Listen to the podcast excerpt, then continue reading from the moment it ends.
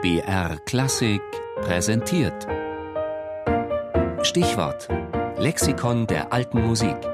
Immer sonntags in der Sendung Tafelkonfekt um 13.05 Uhr.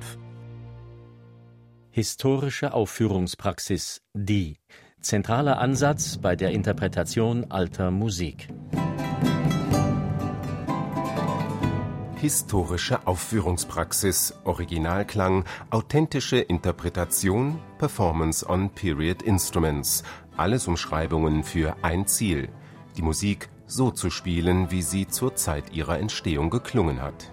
Allein da beginnen schon die Probleme. Erst seit der Erfindung des Phonographen 1877 können wir uns einen direkten Eindruck vom Klang der aufgenommenen Musik machen. Alles, was davor war, muss indirekt rekonstruiert werden. Dabei helfen den Musikern neben der wissenschaftlichen Edition und Erforschung der Notentexte vor allem drei Dinge. Erstens die alten Instrumente.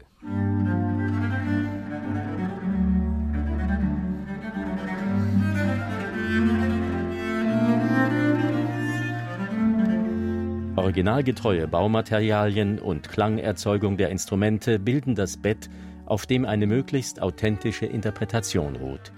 Einer der Pioniere der historischen Aufführungspraxis, Nikolaus Harnoncourt, berichtet. Wir haben erstmal in den Museen Instrumente gefunden und auch anspielen können, die ganz anders waren als die Instrumente, die wir kannten, aber wunderbar.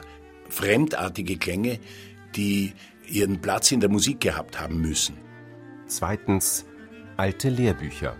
Traktate und Schriften von Musikern früherer Zeiten geben Auskunft über Spieltechnik und Verzierungspraxis.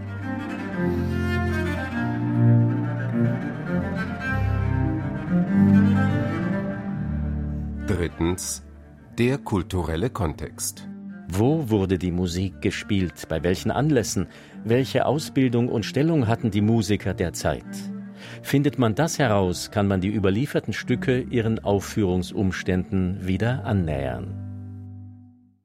Die größte Gefahr der historischen Aufführungspraxis ist den Musikern selbst am meisten bewusst. Wenn man da zu viel Wissen hineinsteckt, wenn man jeden Driller, wie der gemacht werden muss und natürlich Bach nur am Cembalo, dann kann es unheimlich trocken sein und es ist zwar alles richtig, es ist zwar alles nach den Büchern richtig, aber was herauskommt, ist Staub.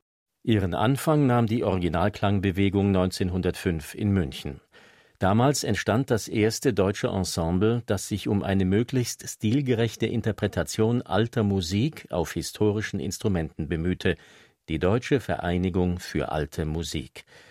Ein weiterer Meilenstein war die Gründung der Schola Cantorum Basiliensis durch Paul Sacher im Jahr 1933 als akademische Ausbildungsstätte speziell für alte Musik.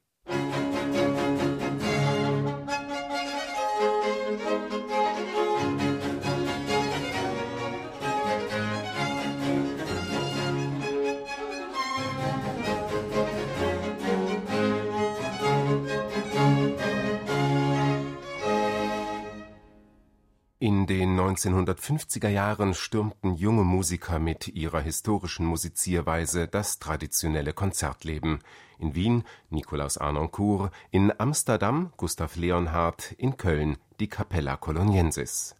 Von da an wird die Szene größer, ihr Übriges tun Schallplatte und Rundfunk. Jedes Jahrzehnt bringt neue Trends. In den letzten Jahren etwa empfinden etliche Ensembles das Korsett der historischen Aufführungspraxis als zu eng. Man will die Grenzen ausloten und verbindet die alte Musik mit anderen, nicht klassischen Genres wie Folklore, Jazz, Improvisation oder neuer Musik.